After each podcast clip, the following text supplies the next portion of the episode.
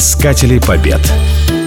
Аляска – самый большой штат США, а когда-то она входила в состав Российской империи. Это был самый удаленный регион, единственный, который находился за пределами Евразиатского континента. Изначально этот северный край населяли эскимосы, алиуты и индейцы-тлинкиты. Первыми европейцами, посетившими Аляску в 1732 году, были члены команды бота «Святой Гавриил». Им командовал Михаил Гвоздев – Экспедиция описала мыс Принца Уэльского, крайнюю западную точку Северной Америки. Это событие предопределило вхождение Аляски под юрисдикцию России. После этого на материк стали регулярно высаживаться русские исследователи и промышленники. Началась активная торговля с местным населением. Появился промысел.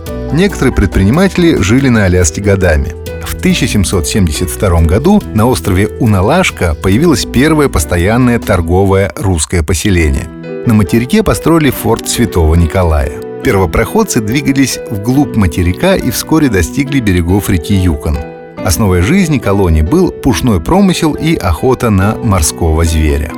На остров Кадьяк прибыли монахи из Валаамского и Коневского монастырей, а также Александра Невской лавры. Они построили храм и занялись миссионерской деятельностью среди туземцев – с 1799 по 1867 годы Аляской управляла русско-американская компания. Первым губернатором заморской территории стал Александр Андреевич Баранов. Его именем впоследствии назвали остров в заливе Аляска. Баранов основал Новоархангельск, столицу Русской Америки. В городе возвели собор святого Михаила. Построили мукомольную водяную мельницу, лесопильные и кирпичные заводы – во второй половине XIX века в его порту разместилась база русской Тихоокеанской эскадры. Границы российских владений постоянно расширялись, появлялись новые поселения. Началось строительство города Новороссийск в заливе Якутат. Экспансия вызвала резкое противодействие индейцев-тлинкитов. В 1802 году началась русско-индейская война. Россия победила, но была вынуждена прекратить продвижение вглубь территории Америки.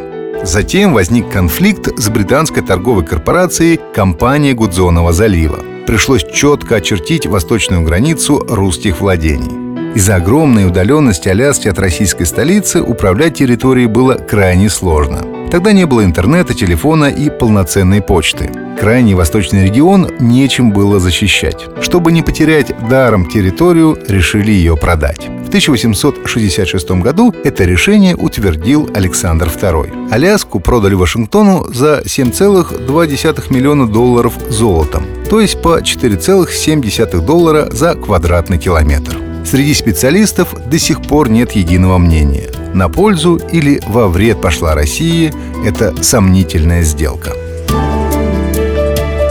Искатели побед.